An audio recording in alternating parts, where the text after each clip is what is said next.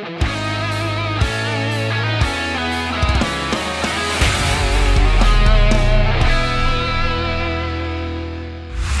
amigos! Alô, turma! 19 horas e 39 minutos. Está entrando no ar a nossa tradicionalíssima live de todas as segundas-feiras. Há quatro anos, estamos aqui com o canal Atenção Vascaínos, trazendo informação, debate, notícia, falando da Semana Cruz Maltina. E o dia de hoje vai ter tema, vai ter muito assunto. Vai ter tanto tema que eu já faço uma chamada, porque depois da nossa tradicional live, eu estarei com o Emerson Rocha no AV. A gente vai voltar com nosso papo, a nossa pós-live lá no canal 2 da plataforma, porque acho que o tempo que vamos ter hoje vai ser enxuto para a gente discutir. Teve jogo ontem, visita do pessoal da 777, tem notícia do futebol. Hoje eles estiveram em São Januário visitando as dependências do nosso tão maltratado estádio.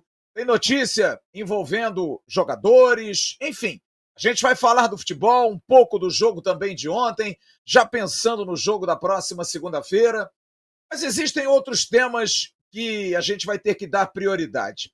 Tem até publicação dizendo que o rival é o grande responsável pela. Como é que eu vou dizer? Pela entrada do negro no futebol. Olha, eu estou vivendo ainda muito para ouvir certas coisas. Agora, o grande tema de todos que a gente vai abrir, e a gente vai ter hoje um convidado muito especial, é Vascaíno, sim, mas acima de tudo é uma pessoa isenta, não participa de política nem de nada, é advogado, é, formado, especialista em direito público, ele é assessor do Ministério é, Público Federal, então é um cara que não tem nada a ver com o âmbito estadual, mas é de um órgão muito importante do Ministério Público que faz a, a, a salvaguarda das leis nesse país em que as leis às vezes não são tão bem cumpridas. Está aí o exemplo dessa malfadada licitação. Olha, eu hoje li coisas que eu não esperava ler, porque eu não vivi em 1927. Não era nascido, aliás, ninguém aqui. Mas aquilo que a gente lê aquilo que a gente entende da história do Vasco, de discriminação, de racismo, de segregação, de nojo pelo povo, a gente está vendo hoje, quase 100 anos depois. É inacreditável a gente ouvir e ler da dupla que foi criada em cima de um ajudando o outro. Porque as histórias podem ser muito boas, mas não são iguais à história do Vasco. Uma história que tem que ser contada nas escolas. Como disse um historiador uma vez num programa de televisão.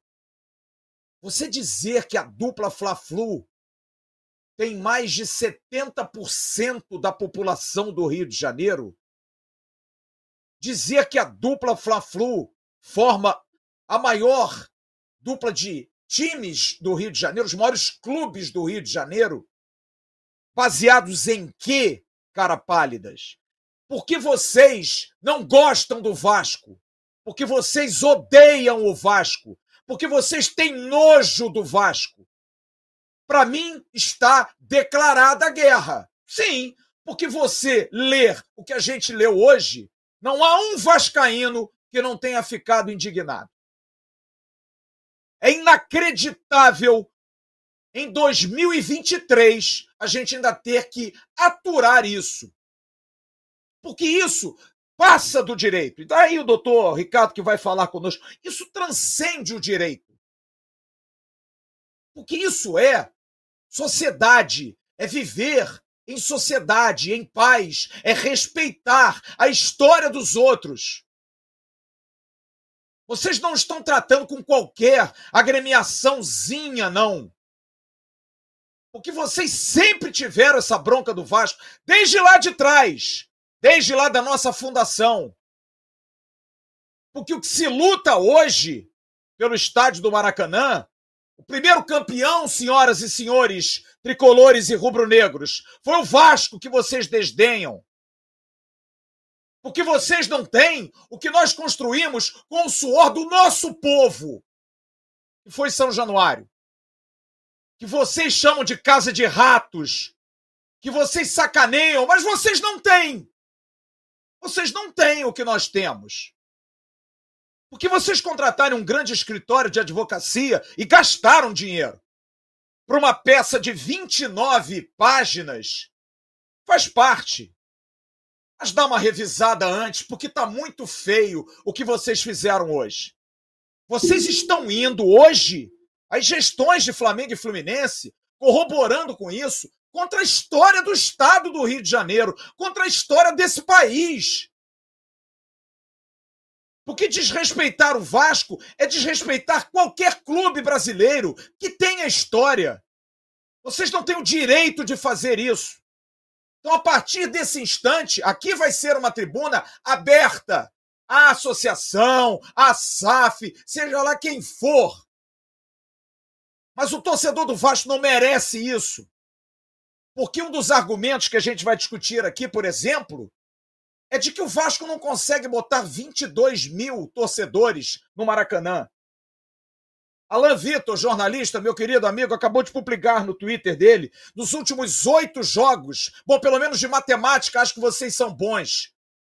Vocês gostam de ganhar dinheiro. Não, opa, vocês fazem filantropia. Tá lá na peça que vocês escreveram. Vocês são entidades filantrópicas. Vocês não precisam de dinheiro. Mas vamos lá. A média do Vasco de público é de 51.786 pessoas. Essa semana, com o jogo de Libertadores e os Cambal, o maior público foi o de ontem. Do clube que vocês odeiam, que vocês não gostam, que vocês discriminam e que querem mudar a história, mas não vão. Vocês não vão mudar a história. A história ninguém muda. Até nos livros didáticos, a gente vai mostrar isso hoje. Vocês estão querendo imputar um fato que é uma falácia, porque não é verdade. Será que vai ser assim? Usar a mídia, usar a grande mídia, usar a grande força para mudar a história, o curso da história? Que diabo é isso, gente? Onde é que a gente está, cara? É ridículo isso. É ridículo. E a gente vai discutir isso aqui. A gente vai discutir isso aqui, todos esses temas. Maracanã, vamos falar desse livro, que é livro didático, contando a história dos negros no futebol. Tá bom. 19h47. Eu vou estar com o Bismarck, vou estar com a querida doutora Paula Brandão, que é membro do canal. Pode botar todo mundo na tela aí. E o doutor Ricardo Igreja, que vai estar conosco para a gente debater é, esse tema que dói, dói muito. Porque quem ama, quem ama, como eu amo, como todos nós aqui amamos, dói demais. E já falei, meu filho pode fazer besteira, mas quem fala mal do meu filho sou eu. Vocês não vão falar do meu filho. O Vasco é meu, é nosso, não é de vocês. Vocês estão comprando a briga com alguém errado. Não comprem a briga com quem vocês sabem que é bom de porrada. Que a gente toma porrada desde que a gente nasceu. Há 125 anos a gente só toma cacete. Não tem problema nenhum, vem. Vem, cara. Não tem problema nenhum, não. A gente tá bem, sabe? Jurídico do Vasco é bom, a torcida do Vasco se manifesta, a torcida do Vasco compra as brigas. Não tô aqui fomentando discórdia, pancadaria, violência, não. Não é argumento, argumentação. Nós somos bons.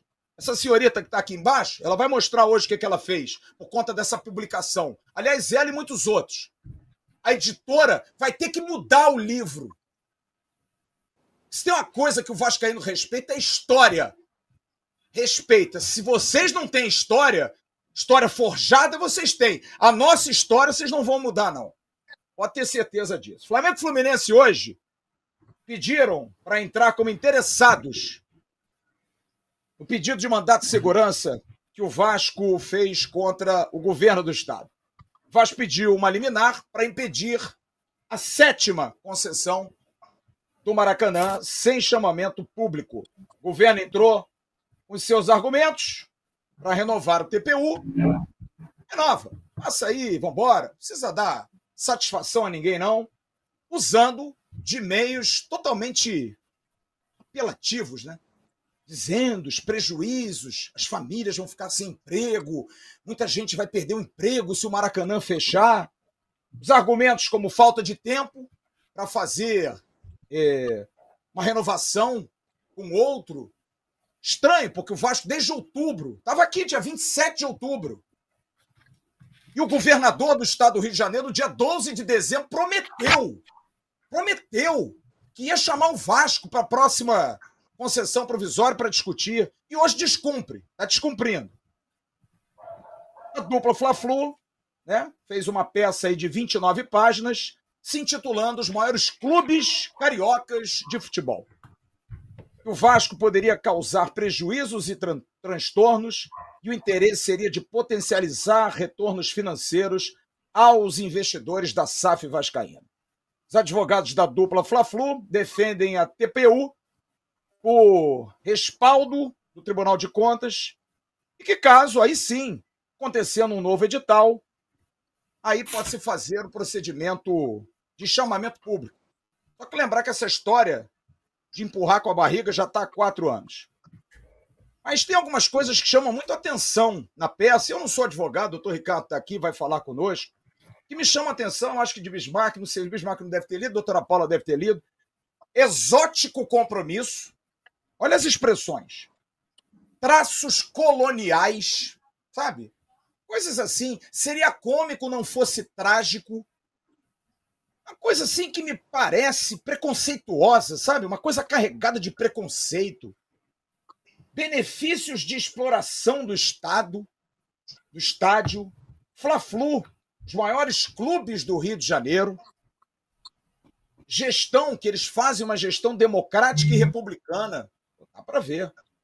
Que são entidades filantrópicas e, principalmente, dizer que o Vasco não conseguiria botar mais de 22 mil torcedores no estádio.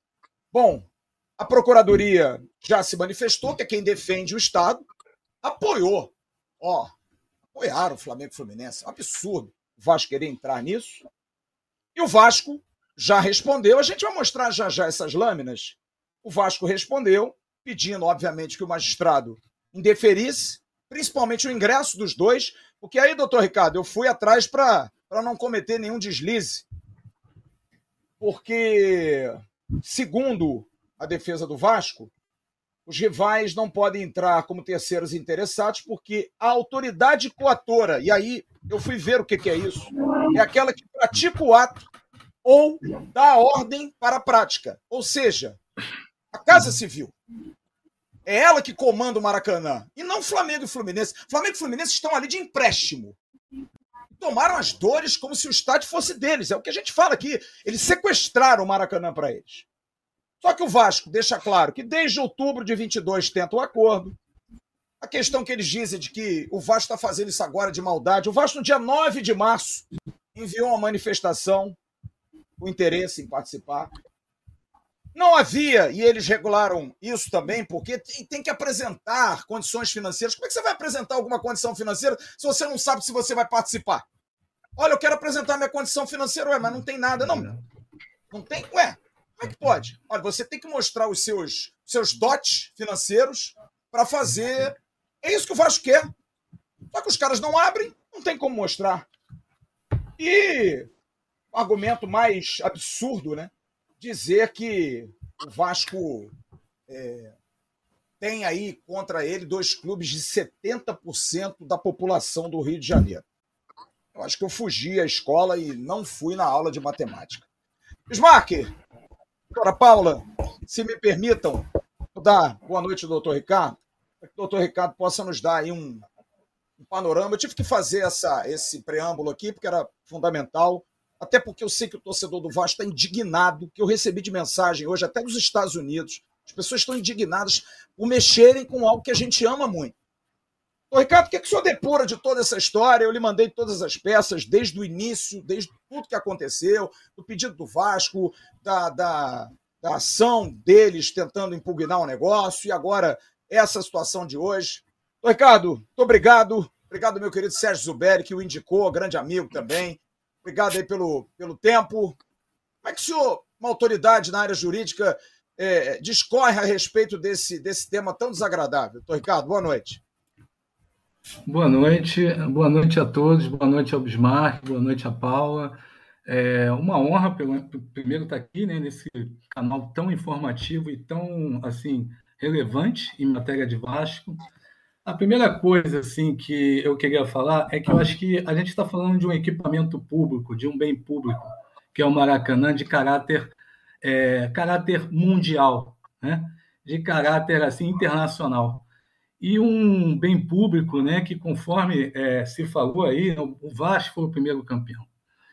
E não é só isso, né? A, a questão do Maracanã, do uso do Maracanã, a gente está vendo esse embólio há muito tempo.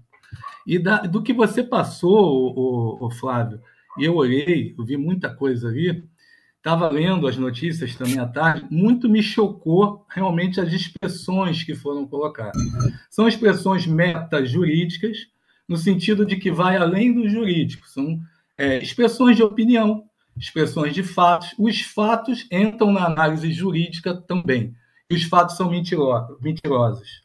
Os fatos são falácias vocês estão adentrando o mérito, olha só, de uma licitação que sequer foi lançada. Foi lançada, foi suspensa indevidamente, a meu ver, ou pelo menos, se foi devidamente, se conselheiros do TCE com suas considerações sobre retificar o de licitação, ali houve um certo.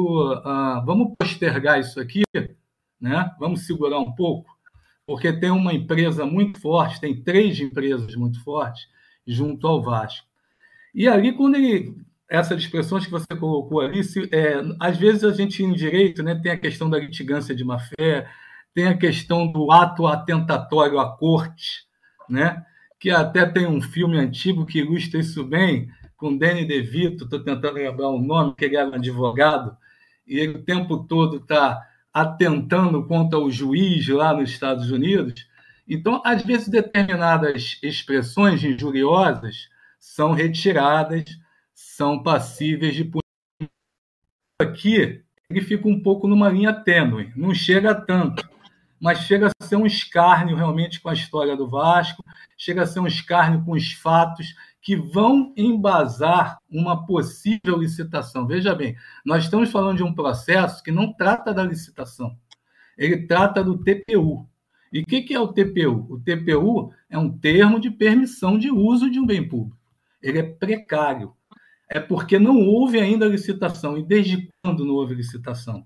Desde 2019, 2017. Não me lembro agora quando o Odebrecht saiu, mas em 2019 foi o primeiro, né? O primeiro TPU. Sim. E esse TPU, sim, né? Esse TPU foi precedido de um chamamento público. Então é muito interessante que na parte jurídica da coisa, e foi que eu me ative mais, e tem coisa ali bem feita sim. É uma, é uma defesa com três escritórios associados que são, bom, são grandes escritórios. E eles pagaram caro por essas linhas aí. Ainda estão pagando e vão pagar mais. E o que acontece? Quando você fala no TPU, o TPU é precário, o TPU é unilateral, o TPU é uma permissão de uso de bem público. E ele existe uma discussão: é passível ou não de um chamamento público? É um dos primeiros parágrafos lá da petição deles, né? da defesa deles, do Flamengo Fluminense principalmente. Aí dizem, né? Ah, alguns, alguns doutrinadores dizem sim, tem que ter licitação, outros que não. Mas isso é uma história de 300 anos, vamos dizer assim. Por quê? Porque a Constituição colocou a permissão de serviço público como passível de licitação. E a de uso de bem público ficou num certo limbo. Né? Desde que aquilo tenha termos e garantias com direitos e deveres para ambas as partes e um prazo fixado, aquilo pode ser sim passível de chamamento público, de um processo licitatório simples. E o que, que houve em 2019? Houve isso, em quatro dias, não foi? Acho Sim. que foram, foram Tempo recorde. Exatamente. Então, essa alegação já cai por terra. Essa alegação já cai por terra. Apesar do que ah, vai vencer amanhã. E isso daí é um, um, uma coisa um pouco mais forte para eles, porque induz a um e mora em reverso ou inverso. O que quer dizer isso? E mora chama perigo da demora. É simples, tudo em direito tem um latim e a gente traduz para o português fica mais fácil. Né? Então, o perigo do, do processo demorar faz com que tenha que se ter uma decisão logo no começo do processo. Essa decisão é chamada liminar, in limine, no começo. E é o que o Vasco está buscando, porque está vencendo o TPU amanhã. E o TPU vem se arrastando a seis vezes prorrogado. Então, é uma concessão disfarçada é uma permissão contratualizada. Doutrinadores como Rafael Rezende, estou até com o livro dele aqui, Rafael Carvalho de Rezende Oliveira, diz que deve ser precedida, sim, de chamamento público, de licitação simples, de um processo né, em que se permita que se é, sejam preservados princípios constitucionais. O Vasco é um time democrático desde a sua origem, ao contrário dos nossos rivais. Desculpa aí, mas eu tenho que falar que isso é história, depois vocês vão falar disso, né? E a Constituição Cidadã, a nossa Constituição de 88, prevê no seu artigo 37, no artigo 5 também de direitos fundamentais, mas especialmente no 37, os princípios da administração pública. E o Maracanã é um bem público. E esses princípios são impessoalidade, isonomia, né? a eficiência, e aí quando a gente fala em eficiência, fala né? como aquilo vai ser gerido, com que recursos né? a continuidade, o interesse público, a prevalência do interesse público, a publicidade, entre tantos outros. E é isso que o Vasco alega nesse mandato de segurança quando você não tem um, TP, é, uma, um chamamento público para permitir também um outro princípio que é, o, é, a melhor oferta, o princípio da concorrência, que a licitação ela quer a melhor oferta, porque o Estado tem que ter o quê? Tem que ter o recurso de volta do uso daquele público e a melhor oferta é o que o Estado vai buscar. Então, como é que pode você estar tá prorrogando, prorrogando, prorrogando, não abrindo uma licitação há quatro anos quase, essa licitação é aberta, aí daqui a pouco é, é publicado, mas daqui a pouco retira, suspende, aí vem o TCE, aí tem toda uma questão aí, né, de politicagem, né? A gente não vai entrar nisso. Cada um tem seus é, vamos dizer assim, né? A gente não quer aqui é, é, entrar nesse assunto, mas a questão é essa. E as outras questões aqui, Flávio, se você me permite, não sei se estou falando demais, você quer colocar alguma coisa? Não, não, porque eu vou pedir ao Bismarck e à Paula, se tiverem alguma pergunta. Eu sei que, na verdade, nós não temos o conhecimento jurídico, mas eu acho que, como torcedores, Sim. eu, por exemplo, tenho uma pergunta clara que é o, o a esperança. Né? Porque eu, eu vou ser honesto, eu estou completamente descrente dessa ação completamente descrente. É. Porque eu acho que nós estamos definitivamente revendo o passado. A gente está lutando contra um sistema. Porque você envolve hoje Flamengo e Fluminense entrando como terceiros interessados, a Procuradoria-Geral se manifesta, enfim, é todo mundo contra o Vasco. E o, e o senhor bem disse, Bismarck e Paula, o Vasco quer entrar. Está na lei. Ele tem direito. Ele pode. E é, é uma coisa que me incomoda como cidadão do Rio de Janeiro, e, e eu vou perguntar isso a Paulo e ao Bismarck, como também cidadãos do Rio de Janeiro, é dinheiro para o Estado. E tem alguém é. acenando um monte de dólar ali, e eu não quero ouvir os caras porque eu estou querendo privilegiar os meus amigos. A grosso modo. Bismarck, o que, que, você, que, que você pensa? Eu sei que é um assunto chato para nós que gostamos tanto do futebol, é um assunto difícil. Mas como é que você vê essa situação toda, bicho? Teria alguma pergunta a fazer ao doutor Ricardo? Enfim, eu queria que você se manifestasse, Bismarck, como um grande ídolo do, do Vasco, cara importante na história do futebol, sobre esse tema é, eu, eu, de uma estática de todos nós, né? Fala, bicho. É, boa noite, Flávio. Boa noite, Paulo, doutor Ricardo. O que, o, que mais, o que mais me incomoda é que o, o Maracanã sempre foi de todos os clubes do, do estado do Rio de Janeiro. E o que mais me deixa é, é, chateado é que o Flamengo e o Fluminense sempre dependeram do Vasco para que pudessem ter todo esse tamanho que o Maracanã sempre teve, porque eu joguei é, que o Vasco possa reverter isso, porque o caminhar é, é, da, das ondas, é, a gente tem visto que o Vasco está lutando e o que sozinho.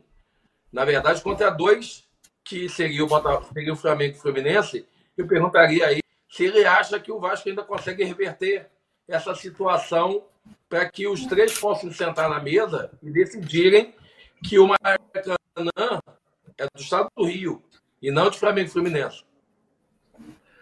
Bom, é, primeiro cumprimentar o Bismarck, meu, meu ídolo aí de anos 80, anos 90, 89 ali, até especialmente 94, tricampeonato, né, campeonato brasileiro. Uma honra aí estar contigo. Bom, Bismarck, é, é complicado. Em relação a é, eu vejo uma, uma dificuldade. Né? Não, pode voltar. Ela falou, mas voltou. Pode, pode voltar. Tá. Em, em relação a esse mandato de segurança, eu vejo uma dificuldade tá, na liminar. Por causa do risco da demora, por causa. É, amanhã acaba a TPU e quem vai ficar administrando o Maracanã? Você falou no Maracanã no passado, né? Ser todos ali jogando e tal.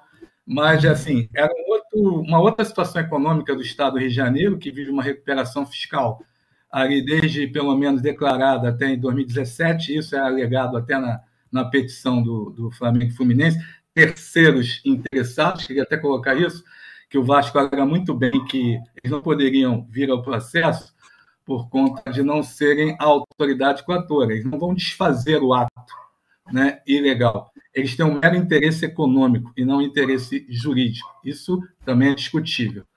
E ah, naquela época, né, a gente sabia que o Maracanã tinha outra condição, não era o que é hoje, o gramado, etc. Só que houve o problema do Odebrecht, eles já alegaram a, a, que na época o Vasco não se interessou, né, e ganharam lá o TPU.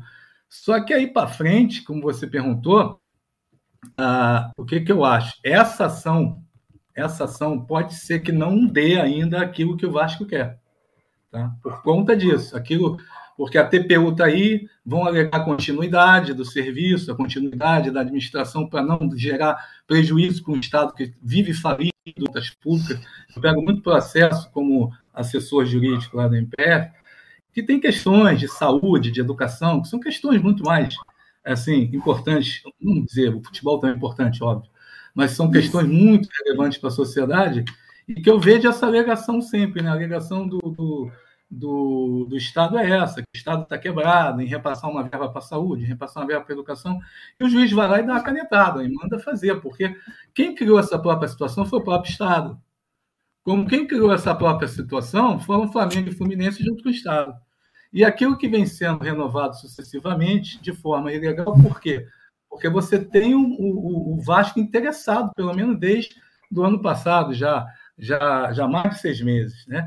E aí, para o futuro, talvez a, a, situação seja, porque já adentraram até o mérito da, de uma provável licitação nessa peça, dizendo que o Vasco não provou condições técnicas ou financeiras, falando ainda de compromisso que o Vasco teria, compromisso esdrúxulo de, de emprestar ou doar o Maracanã para o Flamengo Fluminense jogar como se fosse uma coisa imperial, uma coisa colonial, usando até uma linguagem que vai bem lá da época dos camisas negras, né? daquilo que a gente teve que lutar, uma certa xenofobia. Mas em relação a, a, a, a futuro, é isso. Eles já estão com medo de toda a estrutura que o Vasco vai vir para uma licitação, que está aí já na praça, mas foi o TCE pegou e resolveu retificar. Então, acho que toda essa pressão que o Vasco está fazendo é bem-vinda, ainda que não dê resultado desse processo. Ele pode ser até um mandato de segurança extinto sem julgamento de mérito. Pode. Por conta de uma questão boba, que chama-se dilação probatória, que é você fazer prova. Porque o juiz pode, de repente, entender ah, aqui o Vasco tem que fazer prova, que vai gerir tão bem quanto. O que eu não acho devido, porque isso não está sendo discutido. Está sendo discutido uma questão de direito. O Vasco tem que entrar num chamamento público para o próximo TPU? É isso que está sendo discutido. Não questões de fato, se o Vasco tem ou não condição técnica ainda, que ele não pode nem revelar.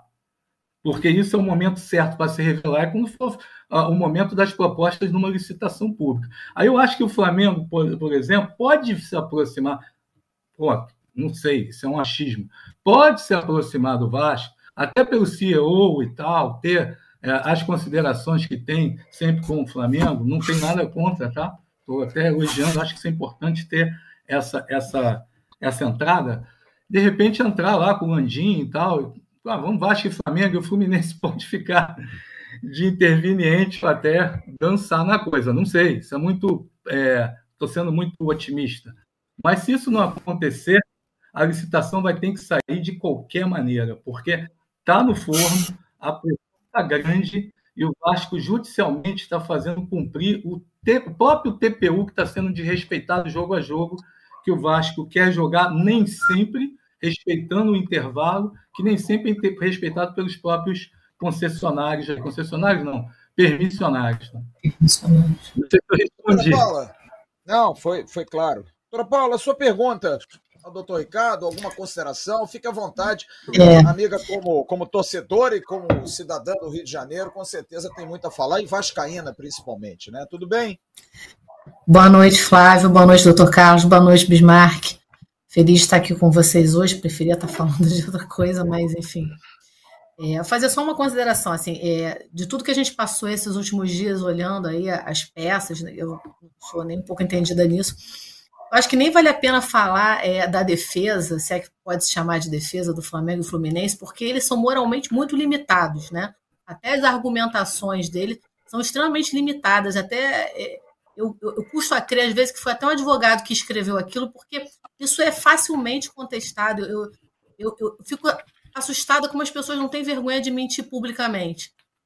Mas, assim, como cidadã do Rio e funcionária, inclusive eu sou médica, né? Eu sou funcionária, trabalho na saúde do Rio, do Rio de Janeiro.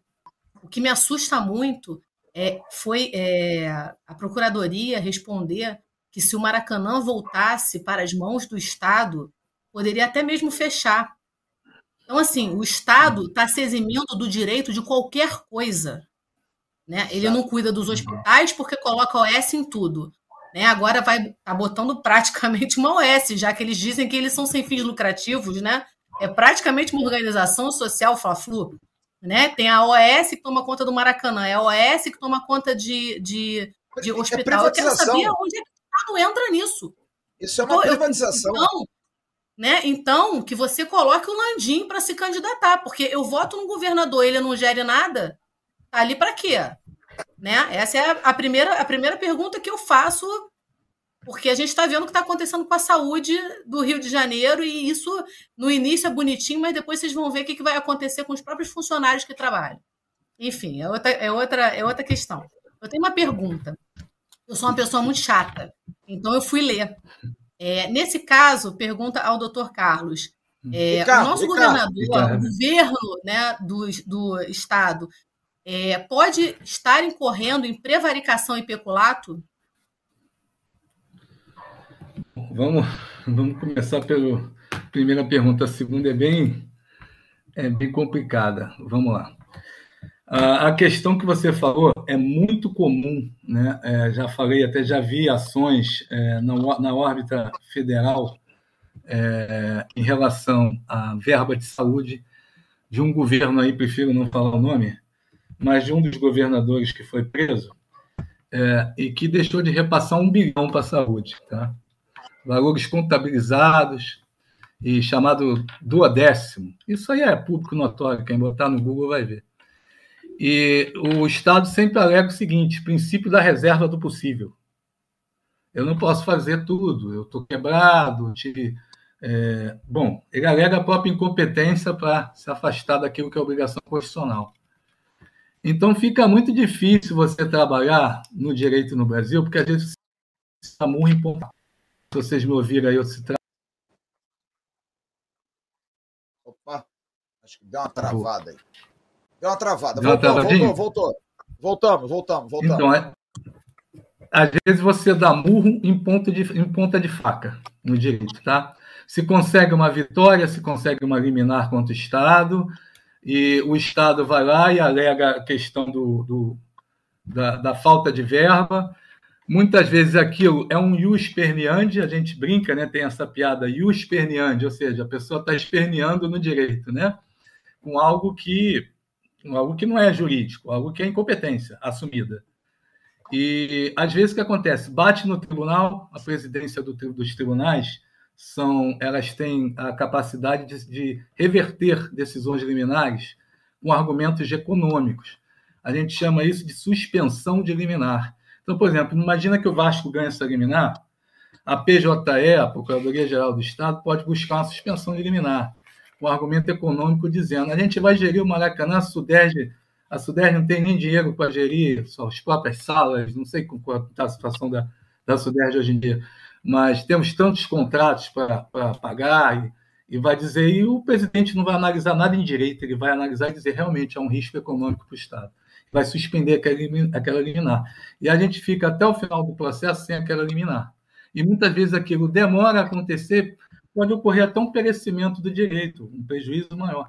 Então, por isso que existem os diversos recursos dentro do direito, para você reverter essas situações. Muita gente reclama mas é porque o nosso sistema realmente permite esse tipo de coisa. É, Mas, doutor, então, é... Ricardo, me, ah. me, permita fazer aqui uma colocação de alguém leigo. Estou juntando aqui hum. o Lé com o CRE. Né? Se o Estado não pode gerir o Maracanã, como diz a própria Procuradoria-Geral, mas eles não abrem para alguém que quer oferecer dinheiro, alguém que quer melhorar a condição do Maracanã, como é que é o nome disso? Pois é, o nome disso pode ser improbidade administrativa, mas em tese, tá? Em tese. E hoje em dia a lei de improbidade administrativa mudou, porque o último governo, é, a última legislatura federal é, permitiu que uh, houvesse uma certa, uh, vamos dizer assim, impunidade em matéria de culpa, tá? E, e assim, havia muita questão de você uh, incorrer em probidade por culpa, por omissão. Né? E aí aquilo você respondia a um processo. E essa lei nova da improbidade administrativa dá uma certa facilidade para administradores públicos. Mas em relação ao que você falou, mais ou menos responde a tua pergunta da prevaricação e do peculato. O direito criminal é a última ratio, né? como a gente fala em latim, a última, a última razão, a última instância, vamos dizer assim. Como ele tira a liberdade da pessoa, fica bem assim complicado às vezes você colocar a questão, principalmente no governador, precisa de uma iniciativa política grande uh, para esse tipo de situação. Mas a improbidade administrativa é mais fácil, tá? apesar dessa lei nova. Uh, em relação às questões da ilegalidade de abrir para quem ofereça a melhor oferta, isso que já está. Opa, deu outra travada aí. Internet do doutor Ricardo está dando uma Tá, dando, tá aparecendo saiu até o governo do Estado. Hein, Flávio? Já saiu a decisão, exatamente. A decisão está aqui, eu estou tentando ler, porque a gente está ao vivo, né?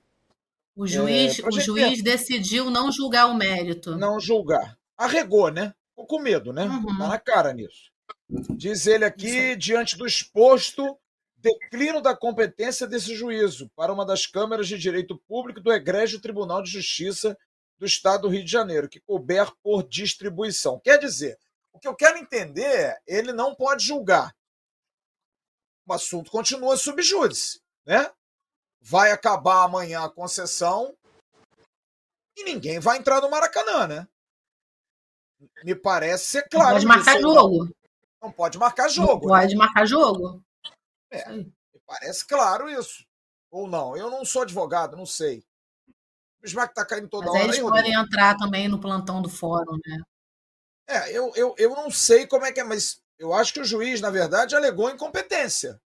Ele não se viu competente para isso. Olha, eu acho, doutor Marcelo Alvarenga Leite, juiz de direito, eu só acho lamentável que a justiça se manifeste dessa forma, quando é um assunto tão importante, que movimenta tanta gente, tanta paixão.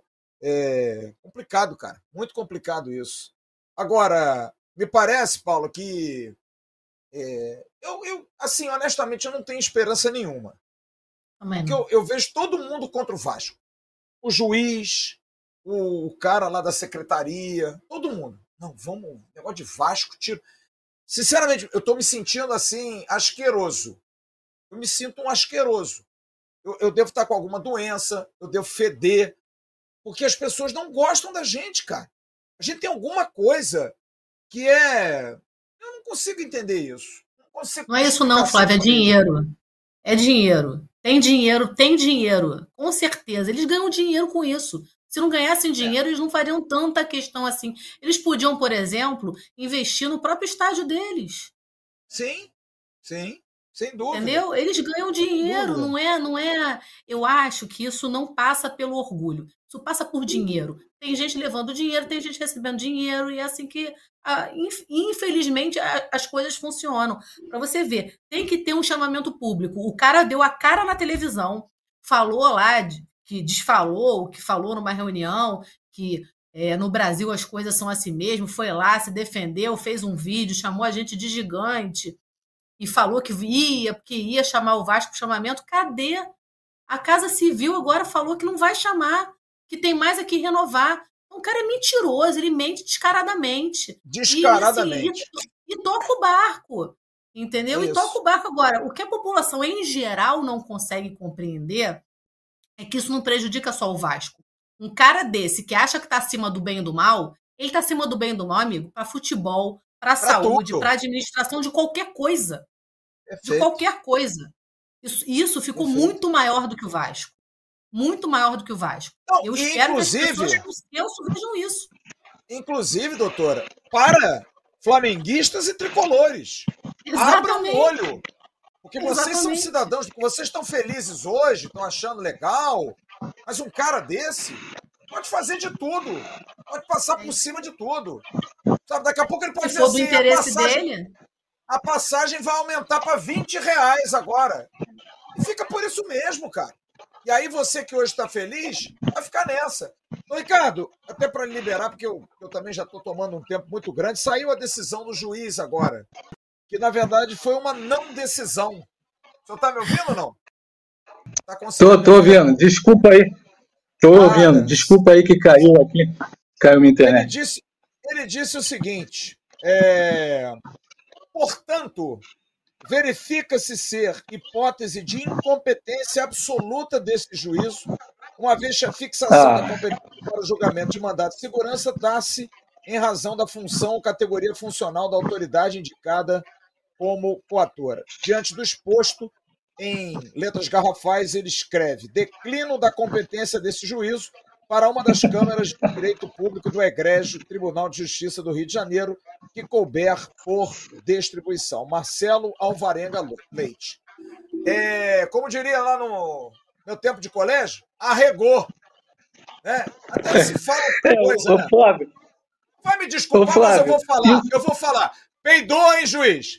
Peidou bonito, hein, juiz? É. Aí como a gente ô, Flávio, ô, Flávio. Oi.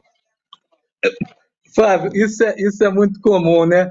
A gente tem um, um, expediente jurídico chamado conflito de competência. Quando o juiz joga para o outro, eu não sou competente, você quer, e o outro devolve. Aí se instala o conflito, o tribunal tem que resolver. Se você nunca vê um conflito positivo que existe na, na lei em tese, ninguém quer. Esse é meu, esse é meu, esse processo é meu. Não, todo mundo, esse processo não é meu. Aí joga para outro, esse processo não é meu, e devolve. E eu sabia que isso acontecia, não é que sabia. Tirou da reta. Hein? É tirar da reta, como a gente fala também. Tirar Imagina se médico é. começar a fazer isso, hein? Vai ser uma farra. É, exatamente. Pois é, mas, Me sinto mas, competente, mas, devolve para o CISREG. Vai para outro, é isso aí. Flávio, sabe por que, que ele fez isso? Isso, o, é, a questão da competência, né? É, o secretário é, é como, em simetria à Constituição Federal, como ministro de Estado. E a competência é a do tribunal julgar é a chamada é, competência por prerrogativa de foro, né? E aí, como o Vasco nomeou a autoridade coatora, o secretário da Casa Civil, ele jogou essa. Só que ele podia ter feito o seguinte: ele podia ter dado uma decisão, ainda que em tese incompetente, incompetente dentro do direito, tá?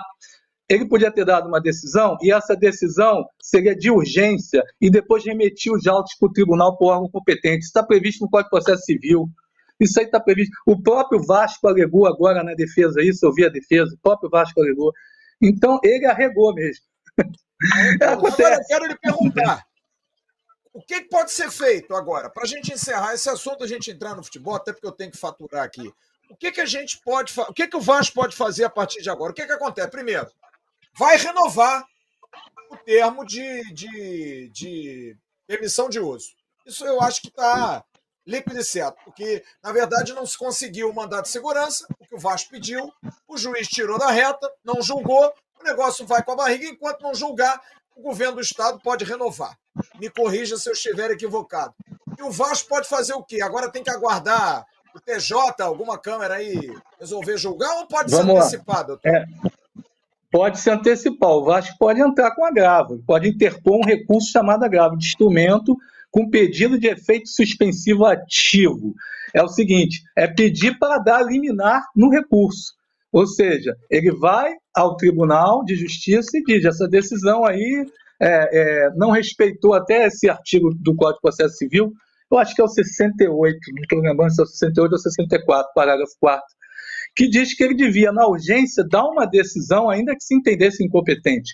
Porque está desrespeitando a, o próprio perigo da demora e a urgência do caso. Amanhã vai ser renovado o TPU. Então, ele está prejudicando a parte autora da ação. Então, o agravo pode se basear em um começo de conversa aí e adentrar também as questões de mérito, reiterando aquilo que já foi exposto na inicial. É a única coisa, ele vai ter que entrar com agravo de urgência hoje aí, o escritório do, que está assessorando o Vasco, né, é, no tribunal senão vai ser renovado. A única maneira de reverter essa, essa decisão de conseguir uma liminar que garanta ao Vasco, antes do, da Câmara julgar o, o, o mérito, né, julgar a, a, é, a tomar para si o processo, uma decisão liminar que ele já pediu na primeira instância. Doutor Ricardo Igreja, eu gostaria muito de tê-lo aqui para a gente falar sobre futebol. Vai ser um prazer da gente falar do nosso Vasco em campo, das atuações de um Vasco que, apesar de tudo e de todos, vai brigar no Campeonato Brasileiro. É, aliás, eu já até comentei com o pessoal do futebol do Vasco, é, é que vem à cabeça, eu tenho que falar. Aquele juiz de ontem, esquisito pra caramba, aquele cara no jogo ontem, muito estranho, né? É, a gente viu o torcedor do Vasco lado de fora ontem sem nenhuma razão, e eu sempre minha filha foi ao jogo é, tomando gás de pimenta, só famílias, torcida única no jogo, sem torcida organizada, Vasco e Palmeiras, torcidas amigas, e de repente o Estado, sabe, sendo violento para coibir, isso me parece, sei lá, cara, eu tô começando a desconfiar de tudo. Porque eu tô me sentindo contra todo mundo, cara. Somos é nós contra o mundo. É estranho isso, né, doutor? É um negócio estranho isso. Não ouço, Fizeram não, no jogo do Botafogo também. Bombas, pancadaria. É! Quero ver agora. Ver a Fluminense River Tá pior que uma virose. Tá pior que uma virose. É. estranho isso, tá muito estranho.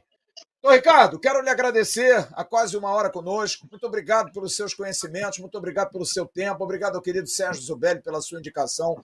Foi um prazer tê-lo aqui e vamos convidá-lo mais vezes para falar de futebol e, quem sabe, de assuntos mais suaves do que esse, né? Opa, fico muito feliz. Queria agradecer aí. Queria agradecer o convite ao Sérgio, um amigo de colégio até.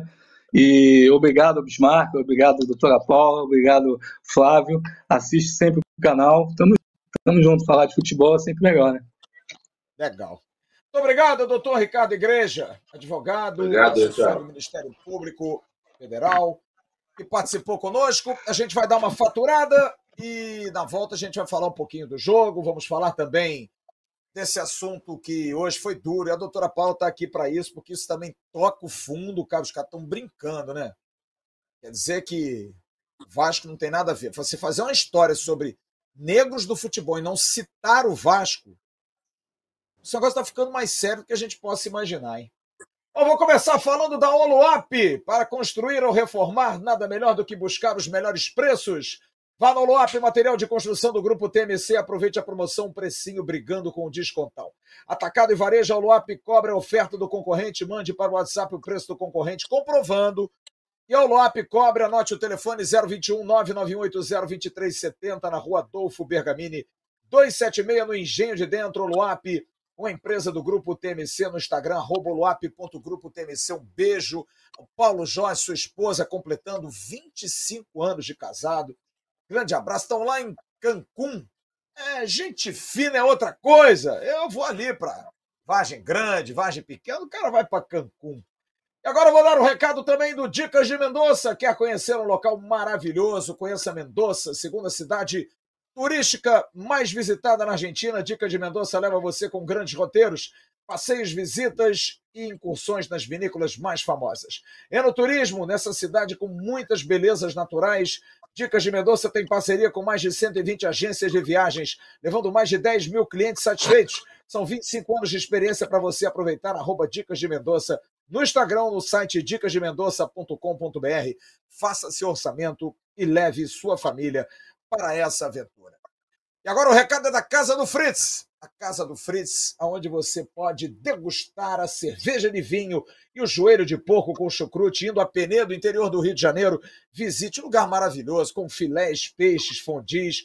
Avenida das Mangueiras, 518 em Penedo. Em breve, hein? O Bar do Amadeu vai estar lá em Penedo, na Casa do Fritz. Aliás, segunda-feira, dia 1 de maio, o Amadeu estará em Manaus. Oh, Manaus vai receber o Amadeus. Olha, subam para as montanhas, hein? O Bar do Amadeu para Vasco da Gama e Bahia estará direto de Manaus. São 20 e 30. Um abraço ao Freitas Lima, Jenny Ló, Demar Bernardes, Tiago Rizina, Luiz Miguel, é, Gabriel Reis, ao Sidney Alves. Muito obrigado a todos que participam. Estamos com 5.800 pessoas conosco. Bom, deixa eu falar um pouquinho de futebol, né? O Bismarck até ontem não participou da transmissão, quero ouvi-lo sobre o jogo. A Paula também vai dar sua opinião sobre a partida. Só lembrar que ontem nós tivemos a presença, ainda hoje, da comitiva da 777 no Maracanã. Josh Wander esteve e esteve ao lado aí, ó, da tia Leila. Trocaram camisas, bateram papo. Será que pintou um clima? Não, não. Tia Leila é, tia Leila é casada. O Josh é garotão, né? Com esse bonezinho. Aliás, esse bonezinho podia vender, hein? Ia vender pra caramba esse boné aí. Josh Wander é uma figuraça, esteve acompanhado do Nicolas Maia e do Don Dransfield. O Don Dransfield, que é o CEO do 777 Futebol Grupo, o Nicolas Maia é um dos sócios da 777. Estiveram também com a família de Roberto Dinamite, com o Rodrigo, com a Tatiana, com a Roberta, com, enfim, com todos, com a Luciana, com todo mundo.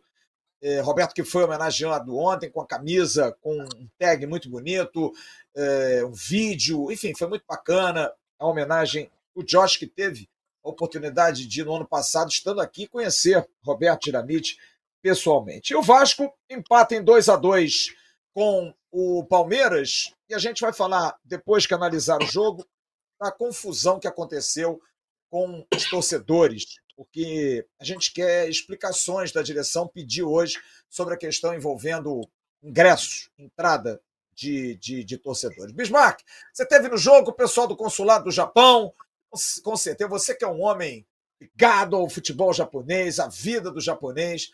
Os japoneses gostaram de Vasco e Palmeiras, hein, Bismarck? Gostaram bastante e torcendo bastante para o Vasco. É, eu achei o jogo de ontem, no primeiro tempo, o Vasco conseguiu marcar bem, conseguiu sair rápido os contra-ataques, tanto é que conseguiu os dois gols. É, novamente, a gente tomou um gol faltando quatro minutos para terminar o jogo, naquela, naquela extensão que o juiz tem dado em todos os jogos, de sete, oito minutos no primeiro tempo e 7, 8 no segundo tempo. Eu acho que se o Vasco tivesse virado 2 a 0, eu acho que o Vasco manteria a, a esse resultado é, até o final, ou, ou, se pelo menos tomasse um gol, teria um pouco mais de tranquilidade. Quando tomou o gol, faltando quatro minutos para terminar o primeiro tempo, emocionalmente isso mexe muito com o jogador. Mas eu gostei da postura que o Vasco fez no primeiro tempo é, principalmente com, com o Jair, tendo aí, é, é, fazendo uma boa partida, fazendo um lançamento incrível para que o Alex Teixeira pudesse fazer o cruzamento para que o Pedro Raul fizesse o gol. É, achei o, o, Pedro Raul um pouco dispersivo é, nessa, nessa, nessa proteção de bola. Acho que muitas vezes o Vasco poderia ter tido uma proteção melhor com ele para que a equipe pudesse chegar. Achei de novo o nosso goleiro, o Léo Jardim, muito bem no jogo, atento a todas as bolas, mas jogamos contra uma equipe que é, sem dúvida nenhuma, uma das candidatas, mesmo não estando com todos os seus titulares, uma das candidatas ao título. O time do Palmeiras sabe o que está fazendo dentro de campo, tem toda a postura e toda a maneira tática de jogar do seu treinador. É, sem dúvida que o Vasco enfrentou uma, uma equipe extraordinária, porque o, o, tendo o Dudu como atacante, eu acho um jogador é, é, formidável. Mas eu acho que no segundo tempo o Vasco, de novo, deixou de, de, de jogar, deixou de atacar um pouco, deixou de, de ser um pouco audacioso, como também aconteceu isso contra o Atlético Mineiro. Mas eu acho que se nós pensássemos em dois jogos como foram Atlético Mineiro e Palmeiras, nós nunca imaginaríamos que poderíamos ter feito quatro pontos. Então, eu acho que, devido às circunstâncias da tabela, de pegar logo dois times candidatos ao, ao título, o Vasco ter jogado da forma que jogou, ganhando três pontos em Minas e ganhando um ponto Maracanã, eu acho que foi, foi bom também. Só acho que, é, por o, o, o Barbieri não estar tá na beira do campo, acho que houve uma demora de novo nessa troca é, dos jogadores, no, principalmente no, no, início do segundo tempo, quando o Vasco já poderia ter mexido, porque realmente o Palmeiras veio para cima. O Vasco pouco criou no segundo tempo, mas eu acho que, mediante todos os acontecimentos de ontem, eu acho que um ponto também valeu a pena. Paula, eu queria que você falasse, porque o jogo do Vasco agora, segunda-feira, é contra o Bahia, em São Januário. Aliás, o Josh Wander a comitiva da 777 esteve hoje em São Januário para visitar São Januário. E tomara que eles tenham tomado um susto, tá? Tomara que eles tenham tomado um susto. Porque a gente quer saber, e hoje eu fiz essa cobrança ao diretor de comunicação, Felipe Costa, e estou esperando uma resposta. Hoje ia acontecer uma reunião, porque foi a primeira vez em que o novo plano de sócios, ou pelo menos a nova tiqueteria, a Imply, estava é, sendo utilizada no jogo de ontem. E olha, foi uma tragédia. Foi uma tragédia. A gente recebeu relatos de muitas pessoas que entraram. Tá aqui, ó, o Daniel Gomes. Flávio foi assistir ao jogo ontem com meu filho de 5 anos, meu tio de 70 anos. Está aqui no chat. E ficamos por mais de três horas na fila para trocar os ingressos. Só conseguimos entrar no intervalo. Teve gente que entrou no segundo tempo, porque alguma boa alma abriu a bilheteria 4 então a gente não sabe se foi algo também do consórcio. Apenas duas bilheterias funcionavam para troca de ingressos. Muita gente com dificuldade. E algo muito sério que eu registrei e fiz essa cobrança hoje ao Vasco e estou esperando a resposta. Porque sim, eu cobro muito e vou continuar cobrando. Porque esse é um assunto da SAF, mas também é da associação. Afinal, muitas coisas aconteceram com os estatutários, que são linkados à associação. Muita gente que comprou seu ingresso e, por sorte, imprimiu já sentindo o cheiro que vinha. Passou a carteira, não tinha nada dentro. Como aconteceu com seu marido, Zé Arthur. Como é que foi para vocês, nessa hora, essa surpresa desagradável, Paula? Então, Zé não teve muita sorte. A gente, todo mundo tem carteirinha, então quando, quando começou a vender, como foi aquela confusão de liberar o Maracanã em cima meio que da hora, assim, cada um estava num lugar. Então eu comprei o meu, a minha filha comprou a dela e o Zé comprou o dele. E a gente foi para o Maracanã. E como é, eu comprei para o meu sobrinho também, eu coloquei as crianças para passarem na frente. E aí eu fui passando as carteirinhas. Ficou o Zé para trás com a carteirinha dele. Nisso a gente já tinha entrado, porque o cara não deixa a gente ficar esperando ali, né? E aí a gente foi entrando, entrando, e o Zé não vinha. Aí eu liguei para ele, falei, você tá onde? Ele, pô, não tem nada na minha carteirinha, nem, nem nada, nada. Não tem nem registro que eu comprei ingresso alguma vez na minha vida.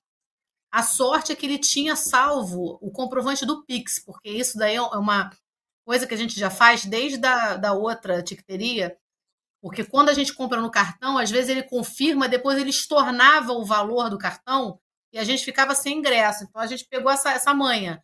A gente só compra ingresso no Pix agora. Então ele tinha esse comprovante do Pix, que o, o Pix tinha sido feito. E aí, como a família toda já estava lá dentro, o cara que estava na catraca, eu acho que ficou meio com pena, né? Vendo criança lá dentro, aí acabou que deixou ele entrar, mas igual a ele, tinha um monte ali fora, sabe? E a gente teve que contar realmente com a boa vontade do cara entender que algum problema tinha acontecido na carteirinha. É, hoje eu vi o um vídeo de muita gente que ficou do lado de fora, é, várias pessoas, sabe? Lamentável, absolutamente lamentável. E mais uma vez, eu gostaria de uma resposta, de um posicionamento que eu acho que o Vasco vai dar. O Vasco precisa dar. Como eu disse hoje, o Felipe Costa, que é o diretor de comunicação, me informou isso, porque eu quis entender da Bárbara, que é a diretora do sócio torcedor, do Caetano Marcelino, que é o cara ligado à área de marketing e, e diretor comercial. O Luiz Melo hoje eu nem cobrei, porque o Luiz Melo hoje devia estar né, cabeça nesse assunto aí do Maracanã, com a comitiva da 777, mas acho que precisa ter uma satisfação, porque muita gente levanta uma suspeita, e eu não quero levantar isso, mas a gente sabe como é que é o ano político, porque há uma rusga entre associação e SAF. É claro isso, gente. Eu já falei isso aqui, parece que são dois Vascos, e não são. Só que os estatutários têm direito até o final de 2024 de ainda usufruírem das benesses que os planos deram a eles. A partir de 24, eles teriam que se tornar sócio torcedor. Então, muita gente levantando, será que está boicotando quem é sócio estatutário para virar sócio torcedor antes? Não quero acreditar. E não acredito, porque seria o fim do mundo. Por isso, quero e vou falar isso aqui até a hora que eu receber um ok, alguma satisfação. Por que aconteceu isso? Porque a gente vai trazer um outro depoimento do Gustavo Costa, que mandou um depoimento para nós. Muita gente reclamou por rede social, por Twitter, e o Emerson Rocha me mandou esse depoimento do Gustavo. Pode botar aí, Rodrigo, por favor. Fala, Emerson. Eu sou sócio estatutário e a minha esposa é dependente. Não tem problema de cadastro, de pagamento de mensalidade. O meu status está ativo dela também. No entanto, que semana passada compramos os ingressos, a gente foi de leste inferior, na, na entrada do Bellini, fizemos os trâmites normais, chegamos, lá, 2h30, 2h40, passamos pela revista, e na hora de entrar eu fui para um guichê e ela foi para outro. Eu tinha acabado de entrar, olho para trás, o dela não passou. E ela falou que deu dados inexistentes, acesso inexistente, alguma coisa inexistente. E aí a menina, que estava da organização do jogo, falou, olha você tem que autorizar a troca para você sair do estádio e ela entrar. E você tem que falar não sei quem, não sei aonde, para poder resolver o problema. Aí eu, beleza, fiquei aguardando. Só que tinha mais gente ali, tinha mais pessoas na, na, na região ali. É, e pelo visto não era o primeiro nem o último que teve esse problema. E fiquei aguardando até que eu vejo minha mulher passando, passando e entrando. O que, que houve? Ela disse que ela foi conversar com a supervisora e pelo que eu entendi, a supervisora pensou, pô, vai dar tanto trabalho para esse cara arrumar isso, que libera logo a entrada da garota. Só que não é o certo, né? Porque eu paguei e que bom que fizeram isso, porque senão eu teria que inverter, teria que caçar essa pessoa, provar que eu comprei, que eu paguei o ingresso, enfim. E depois a gente olhou no site, tanto a minha carteirinha quanto a dela estavam como ativa. Então, assim, não sei o que, que houve. Foi o primeiro, acho que, grande, grande jogo, né, da, dessa nova, desse nosso novo processo de sócio, mas tinha mais gente com problema e mais uma vez o Vasco dando dor de cabeça, né, porque eu sei que teve gente que nem, nem conseguia entrar, conseguiu, né, eu caso aí do Amadeu do canal, enfim, mas é isso. Por sorte conseguimos, né, valeu. Valeu, Gustavo, valeu. E que pena que você passou por essa experiência. Imagina quem vai, Bismarck, pela primeira vez ao estádio. E é inacreditável que as pessoas ainda tenham essa dificuldade para ver o jogo e pagando, porque isso aconteceu comigo. Comigo e com a minha filha no jogo Vasco Esporte. Eu comprei ano passado no Maracanã. Eu comprei o ingresso, carreguei a carteira, ela como minha convidada, eu fui e na hora de passar já vi até uma área separada, porque eu acho que as pessoas já pensam assim, olha, vai dar problema, então vamos levar alguém. Só que esse vai dar problema tinha uma fila com mais de 100 pessoas. Será que precisa dar esse tipo de problema, gente? Olha a dificuldade, cara. E outra coisa, esse negócio de trocar voucher, é jurássico, cara. Isso é do tempo do, da pré-história. Você imprime voucher para ir ao cinema. Você compra um ingresso, você vai a um show de rock, você imprime, vem um cara lá, um bonitão, passa o QR Code e acabou-se, cara. Aqui não, aqui você tem que ir numa loja para trocar não sei o quê, pra, sabe? E outra coisa, só Maracanã e São Januário para troca? Cadê as lojas gigantes da colina? O Vasco, a gente está querendo administrar o Maracanã? Vamos mostrar também competência nisso. Porque a gente também né, ajuda aqui, mas me ajuda a te ajudar. Eu sei que é um primeiro trabalho, uma primeira situação, ótimo, legal, mudou, mas acho que tem que vir a público. Comunicação, rapaziada. vir falar, dizer o que está acontecendo. Sócio, torcedor, que votou na SAF, inclusive, é estatutário. Precisa ser bem tratado nisso. Carlos Valegros, que é um, um antigo membro do canal aqui, mandou uma mensagem ontem, foi ao contrário. Ele ficou preocupado, porque exatamente como a Paula falou, o, o, o, o Gustavo falou, ele falou assim: o cara deixou entrar. Do tipo, cara, vai dar tanto problema, vai. Só que ele estava com mais 10. E o cara foi, entra. Quantas pessoas não devem ter entrado no Maracanã assim? Ah, porra, entra mais um aí, o cara tá deixando entrar. Não dá mais para isso, né, Bismarck? A gente vive no século. Ah, eu, eu, eu, eu, não tinha percebido isso, mas na hora que eu fui no banheiro, não, tava, sei lá, terminando o primeiro tempo, eu vi um monte de gente chegando pro jogo. E eu achei que aquelas pessoas não tinham comprado ingresso e estavam entrando porque tinham aberto o portão. E aí eu achei, eu achei estranho, mas não perguntei nada, não falei nada. Agora vocês falando, teve gente que estava terminando o primeiro tempo e estava chegando no estádio para poder ver o jogo. Então, eu fiquei, eu fiquei abismado na hora que eu falei assim, pô, engraçado. Acho que esse pessoal estava lá fora esperando abrir o portão para terminar o primeiro tempo, porque isso tinha antigamente quando a partir dos 15 do segundo tempo, não, a é. partir dos 30 do segundo tempo, o nego abriu o portão e quem estava lá fora via o final. Ontem eu achei a mesma coisa. Eu falei, ah, esse pessoal devia estar tá lá fora e não pagaram o ingresso e abriram e chegaram agora. Mas não sabia que tinha dado essa confusão toda. E é, e é muito lamentável, porque a gente vê o estádio tão cheio e a torcida tão empolgada eu acho que poderia ter, sem dúvida, uma organização um pouco melhor para que as pessoas chegassem sem essa preocupação de que poderiam ficar ali do lado de fora. Né? Então, eu acho que para um primeiro, é, é, é, uma primeira situação, e a gente espera que isso seja resolvido da melhor forma possível, que o Vasco possa realmente conseguir, de alguma forma, o Maracanã, que da próxima vez possa ser uma organização melhor. E, Paulo, segunda-feira com o jogo em São Januário, estádio menor. Dá para organizar melhor isso, né? São Januário também volta e meia, uma confusão danada, mas dá para organizar. A gente não vai ter pô, 20 mil pessoas. Eu acho que a torcida do Vasco vai lotar o estádio de novo. Mas dá para ter uma. Porque você comprar ingresso para ver jogo, vamos colocar do Vasco, tem sido uma, uma ginástica, uma bela de uma aventura, né? Melhor do que a Disney é você comprar ingresso para ver jogo do Vasco, né? É uma gincana, né? A gente, a, gente, a gente tem um grupo, olha que coisa ridícula, nós somos cinco pessoas na família. A gente tem um grupo que quando começa a vender, a gente fala, começou.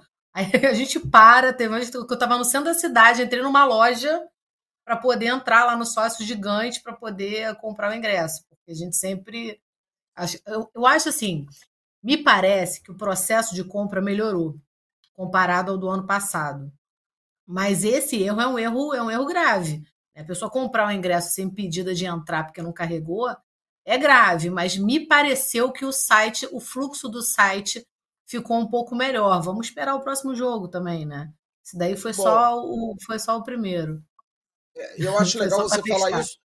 Eu também, as pessoas acham que ah, a gente é do contra. Não, a gente faz nosso papel aqui fiscalizador, gente, cobrança. A gente vai cobrar, sabe? Eu sou um cara que cobro muito. Desculpe, eu vou fazer o quê? Eu faço um canal do Vasco, eu preciso defender o torcedor do Vasco. E quando faz besteira, a gente é o primeiro a criticar. Mas quando tem alguma coisa, ainda mais o consumidor. Hoje me doeu o coração, Bismarck Paulo. Eu vi o vídeo. Pô, tinham pessoas do lado de fora, você vê pessoas humildes, gente mais velha, que ficou do lado de fora não conseguiu ver o jogo, cara. Pô, esse é o fim do mundo, cara. Isso é um negócio absurdo. Imagina a frustração. Imagina se esse cara veio lá do interior para ver o jogo e não conseguiu ver. Pô, sacanagem isso, isso é muito duro, cara. Isso é muito duro. O Gustavo Luiz diz aqui: Flávio, além do meu problema para entrar no caminho para o estádio, tinha banca imprimindo voucher e uma fila gigante. Mais à frente, filas enormes nas bilheterias. Acredito que para trocar os vouchers. É muito, é muito século retrasado, né, galera? Isso é muito atraso, pelo amor de Deus. Isso é muito triste. Ô, Bis, é... e esse jogo do Bahia, Bismarck? Qual é a tua expectativa? Que vai ser um jogo diferente dos dois primeiros, né? Porque vai ser o primeiro jogo que o Vasco vai ter que propor. E o Vasco, quando propõe esse ano, tá legal, né? ABC, Volta Redonda, né? Quando precisa ganhar o jogo, tem obrigação de ser o mandante. Você faria alguma alteração? O Barbieri ontem, na Barbieri não, ontem foi o Maldonado. Deu ontem uma pista na entrevista que eu fiquei com a pulga atrás da orelha. Ele falou assim: se o Gabriel Peck não tivesse pedido para sair, eu teria colocado o Orediano, mas não no lugar do Peck. E aí eu comecei a fazer uma, um exercício aí de, né, de matemática. Seria o Orediano uma opção para jogar nessa meia, para ser esse camisa 10 jogando por dentro, mantendo o ataque com Peck, Pedro Raul e Alex Teixeira? E de repente, para esse jogo com o Bahia, tirando o Rodrigo, que na minha humilde opinião ontem não fez um jogo bom, mas é um jogador útil. Andrei, Jair e Orediano, Peck, Pedro Raul e, e Alex Teixeira é um time mais propositivo ideal para esse jogo com o Bahia, Bismarck? Ou Marlon Gomes jogando de meia, de repente? Flávio, eu acho que o Rodrigo não jogou bem ontem. Acho que defensivamente ele até marcou bem, mas ofensivamente errou muito. Parecia é, um pouco fora do jogo e, e também um pouco precipitado na, na, na, no último passe. Eu eu acho que não. Eu acho que ele vai continuar com, com a Argentina no banco, entrando no segundo tempo. Mas é, eu, é, é, antes, eu botaria até o Marlon Gomes, porque eu acho que tem uma marcação um pouco melhor. Eu botaria o Jair, o, o Andrei e o, o, e o, e o Marlon, é, se fosse realmente para que ele mudasse.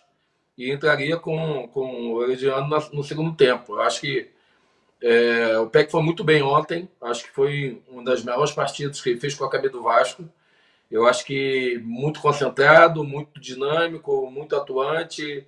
É, participou praticamente dos ataques do Vasco todos.